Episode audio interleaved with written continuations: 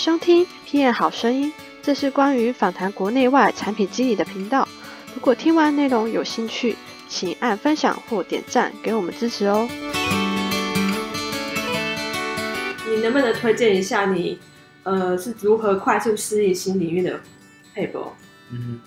嗯，我觉得进到新领域的的时候呢，作为一个产品经理，可以从两面向来看，嗯一个是所谓的专业技能，就是、呃，或者是我们讲的所谓的 hard skill。你进到这个领域之后，你要需要的拥有的第一个就是说你的产品的专业知识。如果你需要你想要来快速适应这里的话，第一个你对你的产品一定要非常透彻的了解，包含的像是规格上啊，包含你的像我在 VivoTech，VivoTech 做的是网络摄影机，是一个主力产品，嗯。所以我就必须要先去研究跟理解，呃，嗯。网络摄影机的一些呃它的 know how 是什么，嗯。那它里面有没有一些像刚才讲到那些专有名词，其实不只是生产上的，你在镜头、光学。然后这些东西其实也都是专有名词，所谓的电脑视觉，那所谓的运算啊这些东西，所以呃硬技能包含的第一块就是你需要了解这个产品里面的这些 know how，以及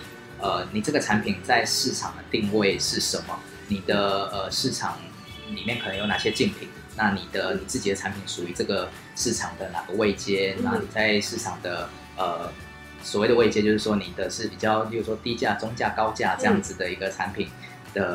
呃呃不同的的阶层，你在市场你的那些主要竞品，你对他们来说你的主要优势是什么？那他们又有哪些赢过你的地方？我觉得这些都是产品的硬技能的第一块。嗯那第二个就是你要去看的，就是你拥有的对于这个这个产业的一个商业知识。所谓商业知识，就是说我今天我的产品它的获利的模式主要是什么？嗯那获利模式里面包含的就是我的呃怎么去赚钱。我这个东西它是我是卖服务给人家的，所以它会是一个买断式的吗？或者是订阅制的？嗯那我这个产品它本身的嗯，它拥有的 margin，它拥有的获利的比例大概是多高？嗯然后以及我这个产品在生产的过程，或者是将来我其实使用者在已经在使用了，我这过程中我拥有的成本又是什么？所以去搞清楚这件事情呢，其实你才会理解哦，我这个产品它本身的整体的一个商业的呃模式会是什么样？嗯我觉得这是第二个。那第三个硬技能就是你要了解，就是这个产品的整个生产跟开发的流程。哦就是就像刚才前面有稍微提到的，你可能过去在软体，你知道一开始你可能要好，我要先去访问使用者，然后我要了解使用者的问题，然后接下来我会请可能 UI UX 去，呃，我会做 wireframe，然后做 markup，、然后接下来再去规划这些功能，然后跟工程师一起去讨论，这是软体的一个生产的过一个过程。但在硬体可能又更不同，就像刚才提到的，已经有很多不同的角色在这里面了。那我还没进来之前，其实是很难理解，就是我我应该是完全不具备这方面的一个生产流程的知识的。嗯所以，如果你进到新领域的时候，进到新的产业的时候，很重要就是你要了解这整个生产的流程是什么。所以，这是我讲的所谓的呃硬技能部分，我觉得至少就包含这三块了。那嗯，我我想提一下，就是另外就是其实硬技能可能大家都比较容易去理解对。那软技能又是指什么呢？像刚才提到的第一个，呃，不要去不懂装懂，然后跟啊愿意去问问题，保持一个学习的心态。我觉得这就是一个相当重要的软技能。我觉得不是每个人都能够理解说学习其实是非常重要的事情的，因为嗯大家会说，哎、学习不是应该是在 我在做学生时代应该要做的事吗？那在工作的时候我还要学习吗？我会说这非常的重要。对，就是你如果一直保持一个学习的心态的话，你就会不害怕去问，你就会不害怕呃，你可能会遇到哪些问题，因为你会相信每一次遇到问题都是你一个学习的机会。所以我觉得这是一个对内内部来讲一个很重要的一个软技能。那第二个就是你的沟通能力也非常重要。嗯像你如果进到像我刚才说的硬体产业，有这么多人需要沟通的话，嗯如果你不太擅长或不太习惯去跟人家沟通的话，这每一次的工作对你来说都会是一个压力跟难题。对所以去学习怎么去做沟通，这也是我觉得软技能呃软技能或者是对。对 PM 来说很重要的。嗯。那当你学习了怎么会去沟通，你用了这个技术之后，你就更能够去进到，不管是你进到一个新产业之后，你可以去看看哎，跟我在做类似的事情的人，也许因为一间公司可能不只有你一个产品经理嘛，嗯你就可以去找其他的产品经理去跟他们去聊一聊啊，嗯去问他们一些问题，或者是当你在呃过程中你需要有一些，比如说文件啊，嗯或者是流程这些部分的时候，你会知道你该要找谁。所以嗯我觉得具备这样的技能也是蛮重要的。访谈快到结束，但我想要再问一个问题是在呃你在转职跑道的过程中，就是工作上，你有没有遇过一些好的经验或是不好的经验？嗯，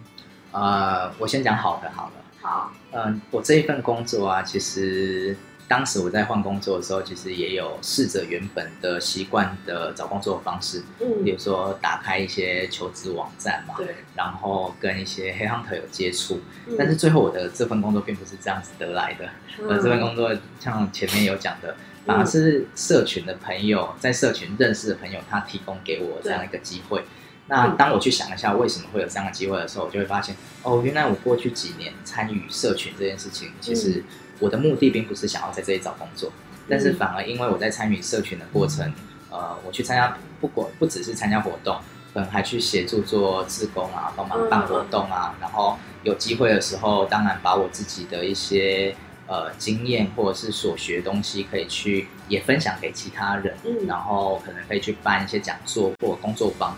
嗯在做这件事情的时候，一开始觉得我只是在做分享而已，可是不知不觉的，你也因此去认识了一些产业的朋友。嗯那这些产业朋友他在他可能在不同的公司，在不同的领域，但是他们会嗯认识你这个人。那嗯在可能像我们在办活动的时候，也可能就是一起工作嘛，嗯所以人家更了解你其实是一个什么样的做事的方式，嗯然后你的态度是什么。所以我我后来这个朋友来找我的时候，我也问他说。诶，那你你没有跟我一起工作过，为什么你会觉得你会我会适合做这件事，或者是讲白一点，你怎么会敢找我？而且你明明知道是你是软体公司，是是软体业的，没错没错，就是我就这样跟他说，他说没有啊，嗯我觉得我认识你，其实也已经可能我们有一起办过活动，啊然后我有听你在分享，所以我觉得呃，他觉得我在对于做事的态度，或者是我看事情的角度，其实他是欣赏的，哦而且他也觉得只要有这样子的一个，就像我刚才说的，你拥有一个学习的心态的话，嗯你就算到一个新的产业去，你一样也有机会可以快速的去适应它。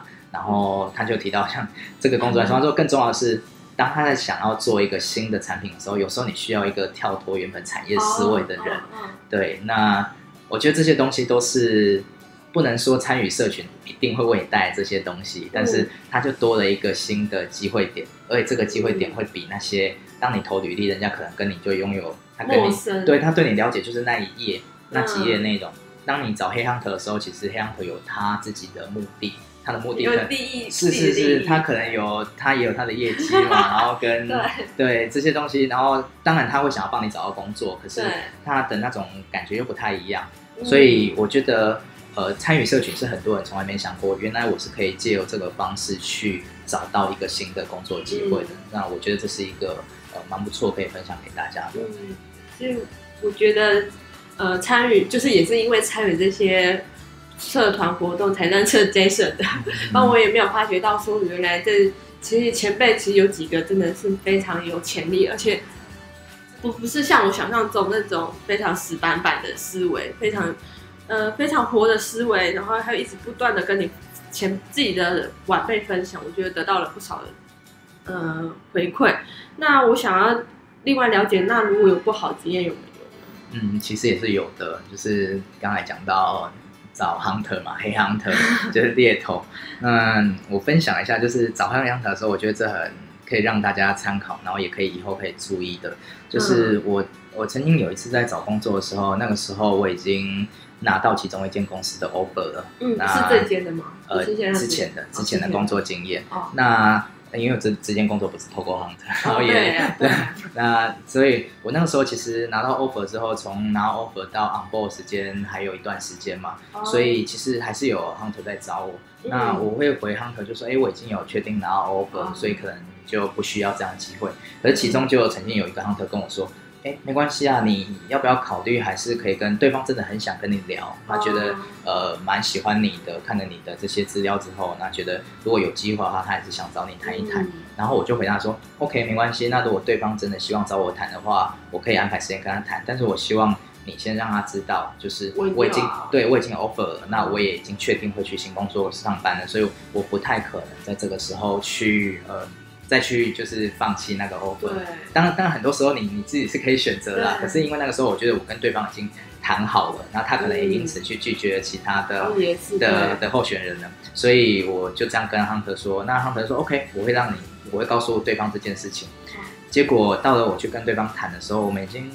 一样嘛，就是聊一聊，然后他告诉我说这个工作机会内容需要具备，他想要找什么样的人，那他想要知道的我的一些工作背景，然后跟为什么他觉得我适合，然后跟我可以讲一些什么样对他们公司产品的一些想法。嗯，那已经讲了大概快一个小时哦，这个时候我就觉得有点怪怪的，感觉他不知道这些事。对，就是我就觉得哎。可是我哎，我想确认一下，就是 呃，我其实已经拿到别的公司的 offer 了，所以我我今天想跟你主要还是聊一聊，因为你说你希就是 Hunter 告诉我说你希望聊，就对方非常的惊讶，他就说完全不知道这件事情，甚至他虽然没有直说，可是他的意思就是说，如果他知道的话，我猜他应该不会再来。对，然后他就说呃，他们公司 HR 没有告诉他这件事情，然后他也不确定 Hunter 那边是不是有告诉他们这件事情，所以。